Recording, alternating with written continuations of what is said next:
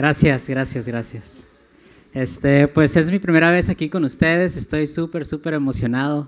Este, esta es una, una, edad que me gusta muchísimo, que me, que me inspira demasiado porque, o sea, yo tengo 32 años, hace no mucho tiempo estaba aquí con la edad que tienen ustedes y sin duda hay, yo llegué a la iglesia cuando tenía 24 años.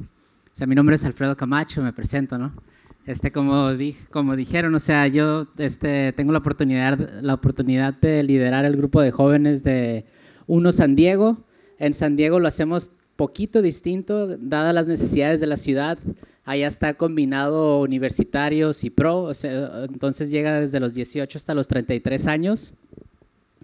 Y entonces pues podemos verlo mucho, ¿no? Yo creo que es una oportunidad, es un área de oportunidad muy grande porque los de 25 a 33 le pueden enseñar a los de 18 a 24 a qué no hacer y qué sí. Y después los de 18 a 24, en este caso como lo que me pasó a mí, lo que me está pasando a mí es que me pueden enseñar a volver a disfrutar de la vida porque hay algo que pasa conforme va pasando el tiempo en la vida, es que este, yo recuerdo que hubo así algo dentro de mí que yo escuché como que esta vocecita como a mis 22 años que dijo, para de soñar y empieza a trabajar. Y se escucha bien chido, porque todos nosotros aquí en esta, en esta edad estamos tratando de avanzar, estamos tratando de, de cumplir nuestros sueños, y quizás se pueda ver bien fácil o bien curada decir, ¿sabes qué? Voy a dejar de soñar y voy a empezar a trabajar bien fuerte, ¿no? Y no fue hasta como los 28 años, 29, que, que otra vocecita dentro de mí me dijo, ¿y quién te dijo que dejaras de soñar?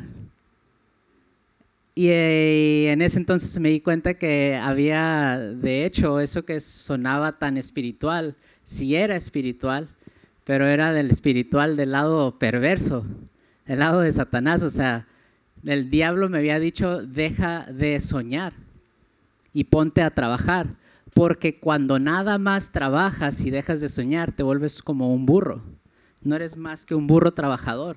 ¿Y cuántos de aquí saben que Dios nos ha llevado, llamado a soñar? Dice la Biblia que sin visión perece su pueblo. Entonces, conforme estoy hablando en esta noche, no tiene nada que ver esto del tema, pero conforme estoy hablando en esta noche, hay dos cosas que les quiero pedir. Una es que echen su mente a volar. A mí me gusta decir, mira, ya hicieron el sacrificio, yo no sé cuántos, cuánto tiempo tiene cada uno de ustedes aquí, pero ya hicieron el sacrificio de venir. Entonces, durante esta administración hay una palabra de Dios que se va a estar lanzando a la atmósfera y siempre hay uno, dos, tres, veinticinco, cincuenta inteligentes que se la escuchan, la reciben y la practican. Yo en esta noche te quiero invitar a que la palabra que Dios va a estar ministrando en esta noche, que no nada más se, que, se quede aquí, sino que la apliquemos a nuestra vida. Y para empezar, les voy a leer unas escrituras rápidamente y quiero que nos enfoquemos en la palabra escuchar, escuchar, escúchame. Escuchar, presta atención y si ustedes escuchan, porque al final de la plática vamos a atar los cabos. La primera es Proverbios 4:10 y dice, Hijo mío, escúchame y haz lo que te digo, y tendrás una buena, una buena y larga vida. Te enseñaré los caminos de la sabiduría y te guiaré por sendas rectas. Cuando camines no te detendrán, cuando corras no tropezarás. Aférrate a mis instrucciones, no las dejes ir, cuídalas bien, porque son clave de la vida.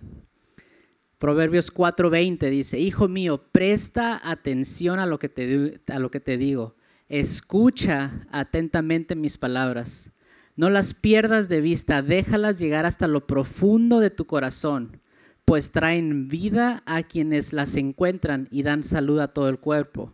Sobre todas las cosas cuida tu corazón, porque de este, porque este determina el rumbo de tu vida. Evita toda expresión perversa, aléjate de las palabras corruptas, mira hacia adelante y fija los ojos en lo que está enfrente, frente a ti. Traza un sendero recto para tus pies, permanece en el camino, no te desvías, evita que tus pies sigan el mal. Y última, Éxodos 15, 26. Les dijo, si ustedes escuchan atentamente la voz del Señor su Dios y hacen lo que es correcto ante sus ojos, obedeciendo sus mandatos y cumpliendo todos sus decretos, entonces no les enviaré ninguna de las enfermedades que envié a los egipcios, porque yo el Señor, quien los sana.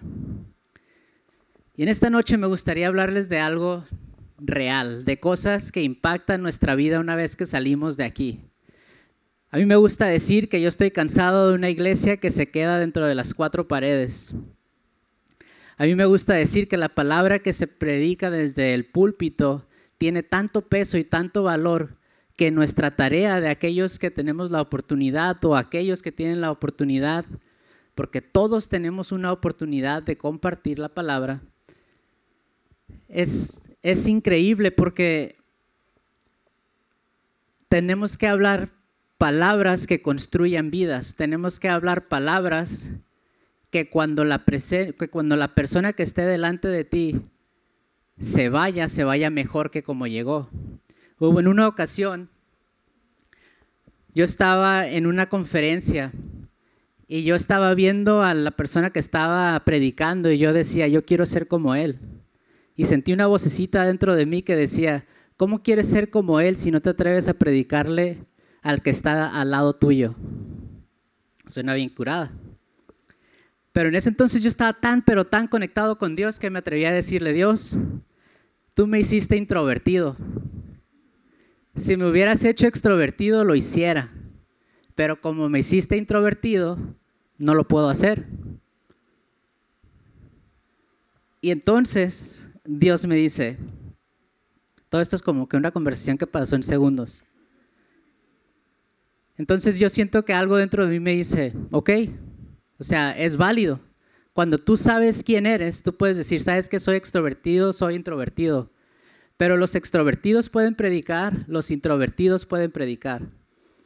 Entonces el Señor me dijo, ok, cada persona que entre en, tu, en tu presencia sale mejor que como llegó. Si alguien entra en tu presencia triste, se va sonriendo. Si alguien entra en tu presencia y no tiene un quinto en la mano, se va con cinco dólares, así me dijo, con cinco dólares en la bolsa. A mí me dijo Dios de que si alguien sale, si alguien llega a tu presencia, está deprimido, se va sonriendo.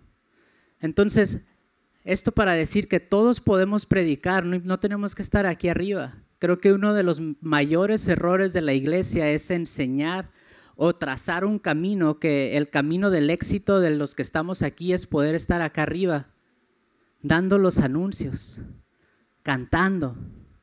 Creo que esa es una de las mayores mentiras, porque la, verdad de las cosas es que menos del 2% de los que estamos aquí alguna vez van a estar aquí parados. Son, son muy poquitos. El premio no es el púlpito. ¿Saben cuál es el premio del caminar creyéndole a Dios? que cualquiera que sea tu montaña, tú puedas llegar a la cima de ella. Y cuando llegues a la cima de tu montaña, darle gracias a Dios porque Él te llevó ahí. Y desde la cima de tu montaña, compartirle a los que están alrededor de tuyos acerca de lo que te llevó a estar en donde estás.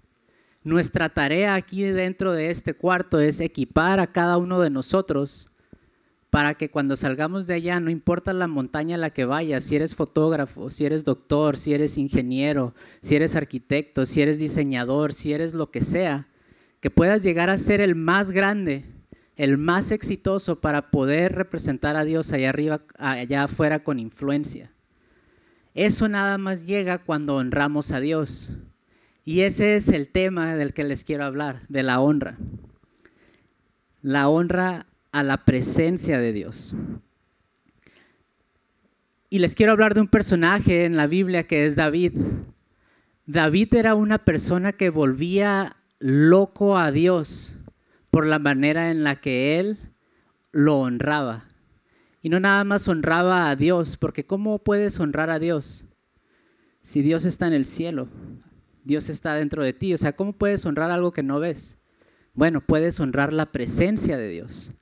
Puedes honrar lo que Dios significa en tu vida. Puedes honrar sus principios, sus mandatos. podemos honrar a Dios de esa manera, pero quiero que vean cómo es que David honró a la presencia de Dios. A qué magnitud David, aquel que fue llamado aquel que fue llamado el hombre conforme al corazón de Dios y fue a la única persona que se le dio ese título, aquel que fue a ser rey, aquel que Dios sacó desde lo más bajo y lo llevó a lo más alto. Chéquense la clave que les voy a leer ahorita de lo que hizo Dios para que Dios pudiera obrar en él.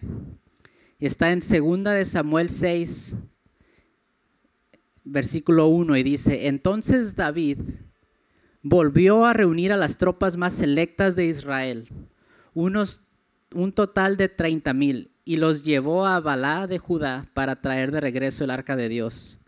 Esta cuando no sabes entender la Biblia, pues por X o Y, porque somos muy nuevos o porque quizás la Biblia es aburrida y estas cosas, la Biblia es aburrida porque no entendemos el contexto de cómo fue escrita. Cuando entendemos por qué fue escrita la Biblia y cómo y el contexto en el que se escribió, se vuelven unas historias fascinantes. Mira, les voy a decir este versículo que aparentemente es aburrido. Entonces David volvió a reunir a las tropas más selectas de Israel, un total de 30 mil, y las llevó a Balá de Judá para traer de regreso el arca de Dios. En ese entonces es como si en nuestro tiempo el rey David hubiera juntado a 30 mil tropas de las más selectas del ejército. Él llamó a traer al ejército a las 30 mil tropas más selectas, no para ir a conquistar un reino, no para ir a conquistar a otro dios, a otra, otro rey, no para ir a hacerle la guerra a nadie. Él juntó lo mejor que él tenía en su reino para ir a traer consigo la presencia de Dios. Él honraba tanto que a Dios que él estaba dispuesto a gastar lo que él mejor, lo, que, lo, que, lo mejor que él tenía para ir por la presencia de Dios. Y vivimos en una época en donde quizás no se hable tanto de la honra. Eh, vivimos en una época en la que una, acabo de leer un, un, de ver un este documental que decía que los jóvenes de ahora son la generación idiota. Disculpen, o sea, creo que eso también me aplica a mí. Es la generación idiota. Y si somos completamente honestos, o sea, yo soy un poco progresista, conservador e izquierdista, o sea, como que, como que, o sea, en serio, me gusta defender a los animalitos, que no los maltraten, me gusta defender los derechos humanos, pero también creo en, los valores de la Biblia. También me gusta estar como que escuchar y no nada más juzgar. O sea, vivimos en una época de la generación idiota. Porque la generación idiota es aquel, es aquella que sin fundamentos, nada más por opinión, ahí van a seguir. Y yo puedo decirles sin conocerlos, puedo asegurar que hay más de dos aquí que llega el TikToker más influencer, llega el YouTuber más influencer, llega un Justin Bieber de nuestra, no sé, y ahí van. Es la generación idiota que sin, seguimos a, personas que sin fundamentos, nada más porque llevan año y medio subiendo contenido a las redes. Y esa es, esa es la definición de idiota. La definición de idiota, y ya lo he dicho muchas veces, debería dejar de decir esa palabra, es seguir a algo sin pensar. Nada más porque es fashion, nada más porque es al instante. Y no se habla tanto de la honra, porque la honra en realidad es un concepto muy difícil de entender. ¿Cómo puedes honrar? Mira, yo estaba pensando en esto, ¿cómo puedes honrar? La honra no nada más es obediencia. La iglesia también ha visto como, se, se ha visto dentro de la iglesia que si tú honras a tu líder, entonces lo obedeces y haces lo que te digan. Eso es un aspecto de la honra, pero no define toda la palabra de la honra. Ese es un aspecto. No solo es obediencia La honra va más allá, la honra tiene que ver... Entonces, ¿cómo practicas la honra? La honra tiene que ver en que si tú ves que a alguien le gusta, si, si a esa persona, a ese líder, a esa persona que tú admiras, esa persona que, tú va, que va delante de ti, si tú ves que esa persona tiene una necesidad, tú la cubres y eso es honrar. Si tú ves que hay alguien en tu entorno que necesita algo y tú lo cubres, eso es honrar. Si tú ves que, que, a la vuelta de la esquina le va a pasar algo a alguien que quieres y tú anticipas ese problema, eso es honrar, estás honrando a la persona. Hay que estar dispuestos, hay que estar alertas, somos una generación que tenemos que estar todas estas responsabilidades que caen sobre nosotros para poder vivir el propósito que Dios tiene para nosotros. Entonces, cuando hablamos acerca de honrar la presencia de Dios, es estar alertas, es estar despiertos, es estar atentos a lo que puede dañar a Dios. Entonces, les decía que hay algo acerca de David que le gusta a Dios. Todo esto va a tener sentido al final, ¿eh? se los prometo. Yo nada más quiero decirles, y siempre les digo al grupo de allá de San Diego, la plática puede estar buena, puede estar mala según cada uno de nosotros, pero yo creo que hay una palabra de Dios que si tú la cachas, puede cambiar el resto de tu vida. Yo creo que en este cuarto y el día de hoy pueden cambiar perspectivas y pueden cambiar vidas que cuando salgamos de aquí ya no seremos los mismos, que seremos totalmente distintos. Porque lo que les estoy hablando no nada más son palabrerías, son principios, los fundamentos de la palabra de Dios. Estamos viendo principios de una persona que existió, que lo, lo que hizo y lo que resultó de su vida. Segunda de Samuel 6, 17 dice, así que trasladaron el arca y la colocaron en su lugar dentro de la carpa especial que David la había preparado. Otra cosa que David hizo, no nada más juntó tropas, sino que construyó un una carpa especial para la presencia de Dios. No es tanto lo que hizo, sino veamos lo que, lo que David estaba preparando para la presencia de Dios. Yo me pregunto si en esta generación y en estas vidas y en este tiempo habrá algo que nosotros podamos hacer para honrar la presencia de Dios. ¿Qué de nuestras vidas quizás podamos cambiar para honrar la presencia de Dios? ¿Y por qué honrar la presencia de Dios? Honramos la presencia de Dios porque el beneficio es gigante. Porque el beneficio es gigante. Mira, tú nada más cierra tus ojos por un momento y piensa en tu sueño más grande, el más guajiro, el más así que es, imposible de que se cumpla.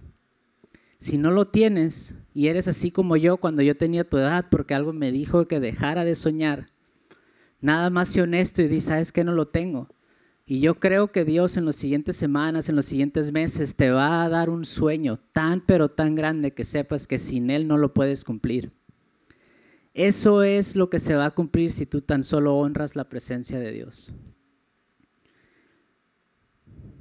Dios honra a quienes lo honran. Eso es lo que dice su palabra y Él no, te, no va a mentir, Él no va a fallar. Dios honra a quienes lo honran. Segunda de Samuel 7 dice, una vez que David se instaló en el palacio y el Señor le dio descanso de los enemigos que lo rodeaban. Entonces, escuchen la escritura y escuchen lo que Dios empezó a hacer con David después de que David ya le había preparado el espacio, después de que Dios, de que David ya había ido tras la presencia, el arca de Dios. Dice, una vez que David se instaló en el palacio, después de hacer esas cosas que ya les mencioné, el Señor le dio descanso de los enemigos que lo rodeaban. El rey mandó llamar al profeta Natán. Mira, le dijo David, yo vivo en un hermoso palacio de cedro, mientras que el arca de Dios está allá afuera en una carpa. O sea, el corazón de David estaba en el lugar correcto, estaba diciendo, ¿sabes que yo vivo en esta casa tan, pero tan curada y la casa de Dios está cayendo a pedazos, o sea, está en una carpa? Natán le respondió al rey, y esto es a donde quería llegar, una de las partes a las que quería llegar. Natán le respondió al rey. Esto es el por qué vamos a, nosotros tenemos que honrar la presencia de Dios. Natán le respondió al rey, adelante. Haz todo lo que tienes pensado porque el Señor está contigo. Adelante. Haz todo lo que tenías pensado porque el Señor está contigo. Aquí va a haber personas en este cuarto que estaban pensando estudiar una carrera y piensan que ya es demasiado tarde. Hay personas que, en mi opinión, no estamos en la edad de lanzar negocios. De los 18 a los 24 no estamos en edad de lanzar negocios. Estamos en edad de estudiar. Estamos en edad de estudiar. Una de las cosas que definieron mis 20 fue la, la, palabra frustración. Yo viví frustrado todos mis 20. ¿Saben por qué? Porque yo quería siempre estar en un lugar en el que no estaba. Y se me olvidó disfrutar. Se me olvidó vivir mi época. Cuando el pastor me dice de un día para otro, o sea, literal el pastor me dijo, hoy a esta hora me dijo, oye, tú deberías estar liderando a los jóvenes de San Diego. Oh. Y al día siguiente, como que me dieron el ministerio. Y yo, y yo no entendía, o sea, cómo. Yo no sabía cómo de nada. O sea, yo, yo hasta la fecha había sido el mandadero, yo hasta la fecha había sido el de las sillas, yo hasta la fecha había sido el que la perreaba hasta las doce y media, cinco días a la semana, pero nada más había sido el mandadero. Y viví mis veintes frustrado, porque siempre quería estar en un lugar en el que no estaba. Repito, de los 18 a los 24 no están. En una ocasión se, les, le acercó un chavo en Mexicali al pastor y le dice, pastor, yo, Dios me llamó a estar junto con usted, a ser su, su escudero y esto y lo otro. Y el pastor le dice, ok hijo, ¿y a qué te dedicas? No, pues es que estoy pensando en entrar a la escuela y estoy pensando en lanzar un negocio de burritos y esto y lo otro. ¿Cuántos años tienes? 19. Y él voltea y le dice, deja de hacer todo eso y métete a la escuela. Los 18, los 24 está para estudiar. Una de las razones por las que yo vivía frustrado era porque yo siempre tenía este sueño de ser millonario. Yo decía, no manches, yo soy demasiado exitoso como para detenerme y esta y la otra. O sea, soy demasiado inteligente. Y nunca estuve feliz en mis 20, no fue hasta, hasta mis 30 que el Señor me reveló y me dice, ¿sabes que nunca fuiste diseñado para volar a los 20? Ni el mismo Jesús voló o, floreció a sus 20. Fue a los 30. David no llegó al trono hasta sus 30. José, el soñador en la Biblia, no llegó a ser el segundo, el, administrador hasta sus 30. Después vemos Pablo, no llegó a hacer lo que hizo dentro de la palabra hasta sus 30. Entonces, ¿por qué no vamos a llegar a, realizar todos nuestros sueños en los 20? Porque te explotaría la cabeza. No estás listo para cargar todo lo que Dios tiene para ti. ¿Sabes cuál, en qué temporada estás? Estás en la temporada en la que honras a Dios en medio del proceso. Están en la temporada en la que en fe, tú dices, ¿sabes qué? No lo veo, no lo tengo, pero sé que Dios me lo va a dar. ¿Cuándo? Cuando Él quiera. Y si en la Biblia, por eso les digo que la Biblia no es aburrida, si en la Biblia vimos que, vemos que Dios hace todos estos milagros generalmente como a los 30, ¿qué dice, ¿quién dice que lo va a hacer contigo a los 22 o a los 23? ¿Saben qué pasan con los rockeros, con los famosos que se vuelven tan famosos a los 20 y de repente se les quita todo eso, entran en una depresión tan grande que jamás pueden volver a salir de ella. Algunos se suicidan, algunos pasan muchas cosas. Ahora, yo creo que estamos para trabajar también en los 20, no para quedarnos. Entonces, cuando empiezas a trabajar, empiezas a acumular cosas, eh, empiezas a acumular experiencias, pero jamás no vivas frustrado porque en tus 20 no puedes llegar a la meta de donde quieres llegar. Dios te está probando. Estás pasando, estás, estás pasando por medio de una prueba. El trabajo es honrar a la presencia de Dios. Entonces, ¿quién de aquí puede saber? O sea, ya sé que he hablado mucho de la presencia de Dios y de honrarla. ¿Quién de aquí sabe o quiere saber cómo puedes honrar la presencia de Dios? O sea, porque pues si ya te lo estoy diciendo, pues dime cómo, ¿no? Y digo, no estoy diciendo que esta sea la única manera, pero es la manera en la que a mí me funcionó. Te voy a decir cómo, o sea, a los 27 años más o menos yo andaba, se puede decir, en malos pasos. Yo llegué a la iglesia cuando tenía 24 o 25 y llegué pues bien pirateado, la primera vez que entraba a una iglesia, bien pirata. Y así como la mayoría de nosotros aquí en este cuarto, yo pensé que era más inteligente de lo que realmente era para alguien de 24. Entonces yo creía que todas las, decisiones que yo estaba tomando eran las mejores. Y Dios me dijo un día, ¿te has dado cuenta que tu habilidad de toma de decisiones no te ha llevado a ningún lado? Y después me dice, entonces cállate y obedece. Dios y yo así hablamos. Dios en serio me dice, cállate. Y yo me callo. Yo he aprendido a que si Dios dice, yo nomás como burros. Así yo digo, como burro. Una de las cosas es obedeciendo los mandatos, obedeciendo las instrucciones, no nada más de Dios, sino de tus pastores, de tus líderes, de, tus, de tu círculo cercano. Construye un círculo cercano con una persona que te confronte, otra que te ame, otra que tenga tu espalda, no importa qué. Y cuando estés triste, cuando estés a punto de enfrentarte a decisiones, pregúntale a esos tres y a ver qué te dicen. Y después ten la valentía, las agallas, los para hacer caso. Eso te va a salvar de muchísimas cosas. Eso te va a salvar de cosas como yo, de que yo pensaba que era tan, pero tan inteligente que no necesitaba a nadie. Hasta que cumplí 30 años y no tenía un quinto en la bolsa. Pero ¿qué pasó si yo había ido a la universidad en San Francisco, si yo había conocido a fulanito de tal y esto y lo otro? O sea, ¿qué pasó con mi intelecto? No me estaba dejando guiar.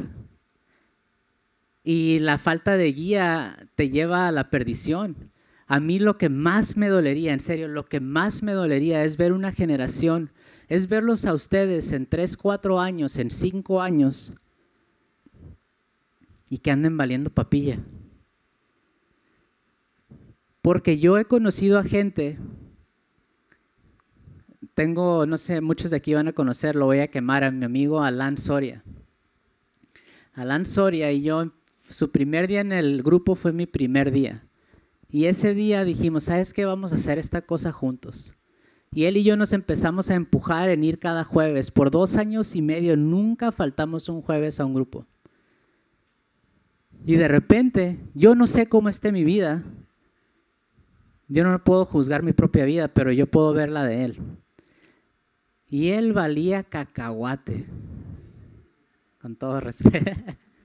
él valía cacahuate cuando llegó.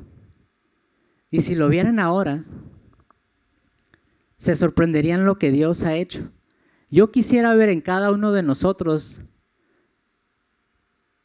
a muchos Alan Sorias que la presencia de Dios está tan presente en su vida que en cinco años estén en un lugar completamente distinto al que están ahora. Porque si Dios lo hizo con él, si Dios lo está haciendo a ciertos niveles conmigo, si Dios lo está haciendo a ciertos niveles con Luis, lo puede hacer contigo porque Dios no hace distinción de personas. Lo que requiere es que te calles, y que obedezcas. Así. Porque nadie de aquí somos tan pistolitas como para decir yo me la sé de todas, todas, ¿eh? Nadie. Si algo, o sea, no, no hay, no hay. Tú puedes traer tenis de 600 dólares y sigues valiendo papilla como alguien que trae los tenis rotos. Tú puedes venir en la mejor nave que tú quieras allá afuera y eso no importa nada porque el trabajo que tengas en dos meses se acaba y de repente de que te cre porque te creías en el exterior vas a entrar por esta puerta todo aguitado.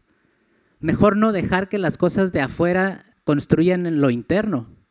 ¿Sabes qué? Yo he aprendido a ser feliz en lo poco y en lo mucho. He aprendido a ser feliz cuando en mi casa me decían que, so que estaban tonto, inmenso, porque nada más los ricos se subían a aviones y ahora he podido volar en primera clase. Y se siente igual. ¿No? El hombre más rico del mundo, o de los hombres más ricos del mundo, dice, bueno, Bill Gates, que es como el segundo, tercero, dice, a mí nomás que no me quiten mi Coca-Cola y mi, y, mi, y mi Big Mac se siente igual. Lo, del exterior no, no, no, no le suma a lo de lo interior. Por eso es que tenemos que aprender a ser humildes. A ser humildes. Entonces, una de las cosas es obedeciendo a Dios, obedeciendo a las tres personas alrededor tuyo. Otra cosa es escuchando su voz. Hubo una vez en mi vida en la que yo le sacaba vuelta a los líderes. También hubo una vez en mi vida en donde mi líder, Jesse Wilson, me quería correr a patadas de la iglesia. Porque así de castroso era yo. Si eres castroso, no seas castroso o castrosa. Cae, yo sabía que caía gordo. Así, yo sabía que caía gordo. No le hagas eso a los que tienes a un lado de ti, o sea, está o sea, no, está bien gacho. Yo les sacaba vuelta a mis líderes porque ellos me decían que hiciera ciertas cosas y yo hacía lo contrario. Y de todas maneras, pero a mí me encantaba la presencia de Dios, me encantaba ir al grupo, a la iglesia. Entonces, haz de cuenta que si mi líder estaba allá, yo me sentaba allá había dos puertas y si mi líder yo veía que iba a entrar por allá, pues yo entraba por allá y me quedaba ahí en la esquina. Hasta que una vez, en una reunión de oración de esas de las de 5 de la mañana, nadie fue más que él y yo. Y en la Roca San Diego, si ya no he tenido la oportunidad de ir, pues entré al, al estacionamiento y vi que nomás estaba su cara y dije, chin, tenía ganas de orar, pero ya me voy a ir. Y me di la vuelta y en el semáforo dije, no, es momento de enfrentar esto. Y me di la vuelta. Así fueron dos veces. Hasta que entré. Y cuando entré, pónganle que lo vi allá y yo me puse allá, pero pues era ridículo, nomás estábamos los dos. Me tomó, no les miento, 45 minutos pararme e ir a hablarle. Yo allá de que ya párate, ya como que ya, ya. Casi, casi así como nomás una Ave María más y ya voy. Hasta que, ¡pum! Y llegué y le dije, perdóname Jesse, ya sé que la regué. Y él me dijo, si Dios te perdona, ¿quién soy yo para juzgarte? Vamos a empezar de nuevo. Y cuando él me dijo eso, se me pone la piel chinita, porque cuando él me dijo eso, yo dije, ¿sabes qué? Nunca más, esto fue lo que yo dije, nunca más voy a, permitir que él entre por una puerta y yo no pueda entrar por la misma. Nunca más voy a permitir estar en el mismo cuarto y tener que irme a la otra esquina por el remordimiento de conciencia. Y Dios me enseñó que honrando a mis líderes era quizás como lo estaba honrando a Él. Y desde ahí mi vida empezó a cambiar. Desde ahí empecé a tomar mejores decisiones. Cuando me di cuenta que la voz de mi pastor era la mismísima voz de Dios, hasta que yo aprendí a escuchar la voz de Dios. Entonces, dos, tres años después, me fui al Instituto Bíblico cuando regresé. El primer día que regresé, el primerito. Jesse me ve y me dice, ven, quiero hablar contigo. Fui y me dice, mira, hasta ahorita yo había tenido que usar, no me acuerdo cómo me dijo, la vara con la que le pegan a los caballos. Tras. Hasta ahorita yo había tenido que usar eso. Pero de ahora en adelante lo único que yo puedo hacer es jinetearte. El, golpecito ya tranquis, ¿no? Porque ahora tú ya sabes escuchar la voz de Dios.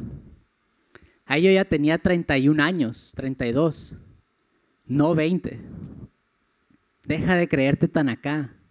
No eres tan acá. Hay un proceso en el que Dios tiene que trabajar para que puedas entonces llegar a lograr todo esto. Entonces, les digo, yo de pasar a que mi familia se reía de mí porque yo solo los ricos iban a viajar en avión. Ahora yo he viajado el mundo. Ahora he comido en los mejores restaurantes. Ahora puedo vivir en las mejores áreas, comprar, o sea, muchas cosas que antes ni en mis sueños hubiera podido, pero todo empezó con la humildad, no era tan acá. Tuve que dejar que Dios empezara a hacer su obra y darle tiempo al tiempo. Darle tiempo al tiempo. Ya para terminar. Ya les he dicho cómo adelante haz todo lo que tiene tienes pensado porque el Señor está contigo, ¿no? Lo que, lo que Dios le, le dijo a David. Y en esta noche yo te quiero dejar con una promesa de cómo Dios te quiere honrar a ti, si tú lo honras. De lo que Dios quiere hacer contigo, si tú lo honras. Vale la pena honrar al Señor vale la pena honrar la presencia de Dios. Mira, hay una estadística que dice que, el que las personas que creen en Dios son 30% más burras, por así llamarle, de las personas que no creen en Dios. Hay otra estadística también que dice que los que creen en Dios también como en cuarenta y tantos por ciento no llegan a cumplir, a cumplir sus metas. Y yo no entiendo por qué. Porque nosotros tenemos al Espíritu Santo dentro de nosotros que te ayuda a hacer las cosas que de otra manera tú no pudieras hacer. Nosotros tenemos al, Espíritu Santo de nuestro lado, al mismísimo Creador del cielo y de la tierra de nuestro lado. Y yo estoy cansado de ver cómo hay una generación de jóvenes, hay una generación de jóvenes adultos, hay una generación señores, de señoras, de niños que no operan al nivel al que deberían estar operando. Por eso es que yo me atrevo a hablar de estas cosas, porque hay cosas que Dios quiere desatar si tan solo te humillaras ante Él, fueras humilde ante Él ante los que te rodean y si lo honraras a Él. Esta palabra que les voy a leer, que está en la Biblia, en 2 de Samuel 7, de 8 al 17, cuando estaba preparando esta prédica, Dios me dijo, hay algo que David hizo para honrar a Dios. Ya les dije que era. Hay algo que Dios hizo para honrar a David, que le dijo, pídeme lo que quieras y te lo doy. Y después hay otra cosa que Dios te quiere decir a ti en esta noche, que si tú lo honras, esto va a pasar. ¿Quién quiere escuchar una promesa de Dios para su vida en esta noche? ¿Quién cree que Dios Todopoderoso quiere darte una palabra el día de hoy para cambiar tu vida, tu tus hijos, tus nietos. Pero ya sé que en esta no nos importa mucho ni los hijos ni los nietos, entonces vamos a decir que quiere bautizarte con sueños, que quiere darte la casa, sanidad, que quiere sanarte de la depresión y de la ansiedad que quiere Dios en esta noche darte una nueva oportunidad, que si tú te sientes triste y desolado, que si ya pensaste que lo intentaste todo y no funcionó, ¿cuántos quieren de verdad y añoran escuchar una palabra de Dios que llegue a revolucionar tu vida? Ahí va, segunda de Samuel 7, 8 y 17, al 17 dice, Ahora ve y dile a mi siervo, y ahí pon tu nombre. Ahora ve y dile a Alfredo. Esto ha declarado el Señor de los ejércitos celestiales. Te saqué de cuidar ovejas en los pastos. Ahí piensa en tu trabajo más chafa que hayas tenido. No sé cuál sea, piensa yo trabajé en la construcción cuando tenía 14 años. Yo, yo pensé en ese, yo pensé en ese. Te saqué de cuidar oveja en los pastos y te elegí para que fueras el líder de mi pueblo Israel. He estado contigo donde quiera que has ido y destruí a todos tus enemigos frente a tus propios ojos. Cierra tus ojos, por favor. Te saqué de cuidar ovejas en los pastos y te elegí para que fueras el líder ahí en tu trabajo, el líder de tus sueños, el líder de tu vida. He estado contigo donde quiera que has ido y destruí a todos tus enemigos frente a tus propios ojos. Piensa en las, cosas que has superado, la tristeza que ya no está, en la mediocridad en la que creciste y que Dios te dio un espíritu para pensar y soñar en grande. Ahora haré que tu nombre sea tan famoso como el de los grandes que han vivido en la tierra. Le daré una patria a mi pueblo Israel y lo estableceré en un lugar seguro donde nunca será molestado. Las naciones malvadas no te oprimirán como lo hicieron en el pasado, cuando designé jueces para que gobernaran a mi pueblo Israel. Yo te daré descanso de todos tus enemigos. Además, el Señor declara que construirá una casa para ti, una dinastía de reyes. Pues cuando mueras y seas enterrado con tus antepasados, levantaré a uno de tus hijos de tu propia descendencia y fortaleceré su reino. Él, o sea, tus hijos, es quien edificará una casa, un templo para mi nombre y afirmaré su trono real para siempre. Yo seré su padre y él será mi hijo. Si peca, lo corregiré y lo disciplinaré con vara, como lo haría cualquier padre. Pero no le retiraré mi favor, pero él no te retirará eh, el favor sobre de tu vida. Tu casa y tu reino continuarán para siempre delante de mí y tu trono estará seguro para siempre. Entonces Natán regresó a donde estaba David y repitió todo lo que el Señor le había dicho en la visión. Esas palabras Dios me dijo que te las dijera en esta noche. Hay cosas que quizás no entendemos hoy, hay procesos que quizás no entendemos cuando los estamos pasando, pero yo te quiero decir una cosa, vale la pena. Vale la pena. Mira, yo tenía una adicción a la pornografía y tuve muchas novias. Y yo no podía estar quieto. Y yo pensé que nunca iba a poder tener a la mujer de mis sueños. Y hace dos meses y cachito me casé con ella. Dios puede darte los sueños más locos que quizá que jamás te puedas imaginar. Si algo te llevas de esto, te quiero decir que Dios puede y Dios quiere darte los sueños más locos que te quieras imaginar. Y aquí es donde regresamos al principio. Hijo mío, escucha y haz lo que te digo, y tendrás una buena y larga vida. Hijo mío, presta atención a lo que te digo, escucha atentamente a mis, mis palabras, no las pierdas de vista. Déjalas llegar hasta lo profundo de tu corazón, pues traen vida a quienes los encuentran y dan salud a todo el cuerpo. Si ustedes escuchan atentamente la voz del Señor su Dios y hacen lo que es correcto ante sus ojos, obedeciendo sus mandatos y cumpliendo sus decretos, entonces no te enviará ninguna enfermedad.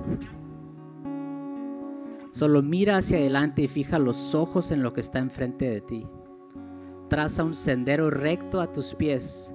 Permanece en el camino seguro, no te desvíes y evita que tus pies sigan el mal. Esta palabra está súper intensa. Esta palabra está así como para cambiar vidas. Esta palabra está así como para salir de aquí y ya no ser el mismo. Si tan solo lo escuchas y lo pones a la práctica. Como les dije al principio, eh, durante las ministraciones siempre hay dos o tres palabras que tienen esa capacidad. Y siempre hay dos o tres inteligentes que se la toman, se la reciben y se la aplican. Mi oración en esta noche es que de aquí no nada más sean dos o tres, sino todos. Y si tú has estado en el teléfono y no has puesto atención y esta palabra se te fue, primero que nada lo siento. Y segundo, la siguiente semana, quien sea que vaya a predicar, si tú vienes con la disposición de honrar la presencia de Dios, Dios te va a volver a dar otra palabra. Solo cuélgate de esa. Esta ya se dio. Pero la siguiente cuélgate. Honra la presencia de Dios así como David lo hizo. Porque no sé ustedes, pero yo ya me cansé de jugar juegos de iglesia, de venir nada más porque no hay otra cosa que hacer el día de hoy. Y que vienes y de aquí arriba quizás a veces te dan una palabrilla. No estoy hablando de aquí, ¿no? Digo como que en general, Luis. pero échenle ganas. Échenle ganas. Yo he visto el poder de Dios sobrar en tantísimas personas. En serio, yo he visto cómo un misionero con, pudiendo hacer millones de dólares en negocios decide vivir de misionero. Y he visto cómo tenía el potencial de hacer todo este dinero, decidió ir a ser misionero y ahora le va mucho mejor que quizás cuando fue a, a hacer negocios. Yo he visto muchas cosas locas que Dios ha hecho. Y yo nada más pienso que si Él lo ha hecho en el pasado, lo puede hacer en tu vida el día de hoy. Si tan solo te la tomas, te la recibes, la aplicas y lo honras a Él. Por último, me gustaría cerrar con una oración para sellar esta noche, esta palabra. Si puedes cerrar tus ojos, inclinar tu cabeza, honrar la presencia de Dios. Padre Santo, en esta noche yo te pido que tu palabra en los corazones de cada una de las personas que están aquí en esta noche quede sellada. Que tu Espíritu Santo dentro de ellos les traiga a memoria los sueños que tú has plantado en ellos. Que tú les des un espíritu de sabiduría, de entendimiento, para que vayan tras esos sueños. Los más locos sueños, tráeselos a memoria y dales la palabra adecuada para que se animen y puedan ir tras ellos en el tiempo que tú has diseñado para ellos. Señor, despertamos propósitos a tiempo y no a destiempo. Paciencia para caminar en el camino en el que tú nos has puesto. Sabiduría para quedarnos en el proceso en el que tú nos has puesto y también, Padre, las agallas y el coraje para ir tras esas cosas que tú has puesto delante de nosotros. Padre, en esta noche nosotros sabemos que tu palabra no regresa vacía y que tú tienes el poder de cambiar generaciones, de cambiar destinos. Honramos tu presencia, no jugamos juegos, sino que creemos que tu palabra tiene el poder de cambiarnos. Que el pasado quedó atrás y que el futuro es brillante, brillante, brillante, brillante para cada uno de nosotros. Te lo pedimos, Padre, en el nombre de Jesús. Amén y amén. Gracias.